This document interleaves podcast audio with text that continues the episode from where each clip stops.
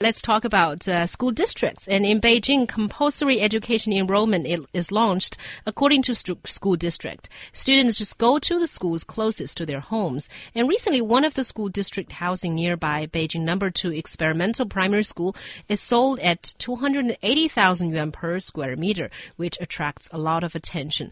So this seems to be the next uh, biggest news after Wudaokou, which is now the, the center of the universe apparently already. So do you think it is a bit ridiculous. I mean, if you just purely look at the numbers, 280,000 yuan per square meter, and that's not even the highest. Some housings even reach 300,000 yuan per square meter. So, just purely based on numbers, I would say it's extremely ridiculous. I would never ever be able to afford anything over there. However, that being said, I can understand why this is going so out of proportion because according to the current regulation here in China, the enrollment for compulsory education in Beijing at least is based on the kids' hukou. So, theoretically speaking, if you um, have the hukou in, in a certain area, then you don't need to take exams to get into that specific school. So I guess that's why so many parents are trying so hard to buy houses over there.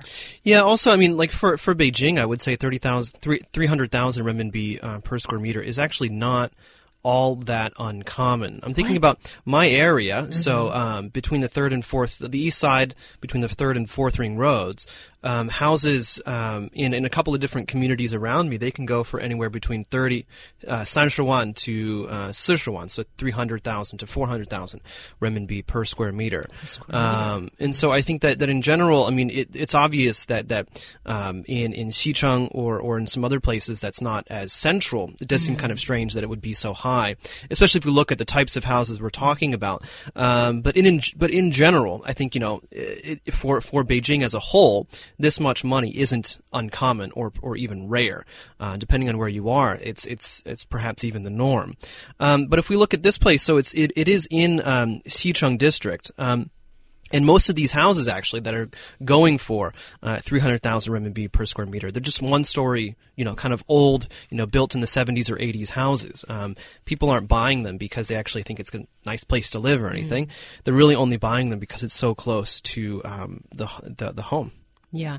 And if you look at uh, how crazy the whole situation of competing to go to a top primary school has been, it seems that it's gone over the roof. I mean, first of all, it's just directly bribing headmasters or teachers or people, education officials to go right. there. And now that that road is kind of blocked, you go into buying homes. So do you think that no matter what the government will do, there's always going to be crazy parents or dedicated parents, depending how you look, uh, pumping money into the market. Yeah, I think parents will always go that far just to ensure their kids will get the best education because everybody is such a firm believer of the fact that we have to start at the starting line because we have the saying 别让孩子输在起跑线上 these days. So that's why every parent will basically go to that length. Um, but I do think, you know, uh, 300,000 yuan per square meter is still ridiculous, even though John said it's not that high considering the actual number here in Beijing. Mm. Because just because I would never be able to afford that, and I don't even consider myself one of those poor people generally speaking. Yeah. Also, I think the thirty, the the, the three hundred to four hundred thousand. I think that was like at the peak of, of mm. 2012 when when housing prices were really really high back then. Um, but I'm, I'm, I don't I don't know what they are right now because I haven't really looked. Um, but I think I think it, it is understandable. Number one, uh, that that that parents, um, you know are willing to spend this much money. I think um, it's it's crazy um, to to think about the the circumstances that have created this situation. And so if we look at, you know, the most expensive areas in terms of school housing, um, it's actually going to be, as you said, in Wudaokou or, or in Zhongguancun, that area. Why, why, is that? Because a lot of these universities have, um, they, they, they have teaching degrees, and so a lot of the teachers end up teaching at the schools uh, quite near these universities. And so what we see is a centralization of resources. Um, and I think that, that that's really what we're looking at here. It's not so much, I mean, yes, of course, it is that parents parents get a little bit crazy. They can go a little bit overboard when it comes to uh, make ensuring opportunities for their children. But why is it that they have to go this far to ensure opportunities for their children? It's because there's just not enough money being circulated in, in the, the schools here in Beijing. Mm. Yeah, and if you want to talk, if you want to talk about solution, then do you think that scrapping the school district will be a solution? Since you know this has resulted in uh, you know rocketing uh, housing prices.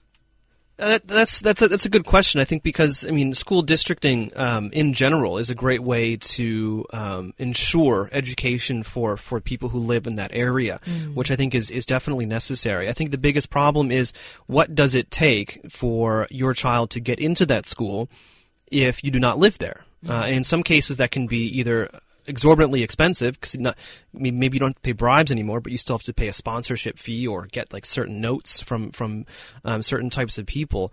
Um, or, or it's just impossible because there's there's there's no more spots. I think really what we need is just something that's a bit more merit meritocratic, um, looking at uh, you know actual performance of students, not actually you know how much money do their parents make.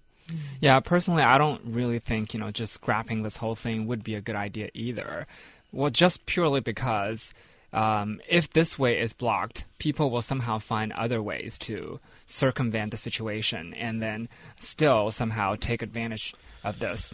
Because, you know, um, just uh, openly bribing someone is one way. There's certainly a hundred other ways you can you can and, do some damage. And also, I, I just want to say really quickly before we end this topic that as, as someone on the outside, I would I would characterize uh, almost all Chinese education as bad to a certain degree. And so, so in that sense, I mean, you know, with my kids, I really see no point in fighting for them to go to a great school because all that means is they're going to be doing more homework and they're only, all they're really going to be able to be, be, doing is learning how to better memorize stuff that will not be useful once they actually, you know, have a real family and get a real job. You know, actually, this may but may not be true because I know in one of the schools, I won't mention the name, at least uh, I hear from the parents that they're really doing some experimental work, you know, allowing more creativity and allowing less homework, even allowing students to choose whether to do their homework or not. So I guess some of the top schools they do have a mindset of reform or revolution there, but maybe, but it's still very, very, very expensive to get into mm -hmm. those ones.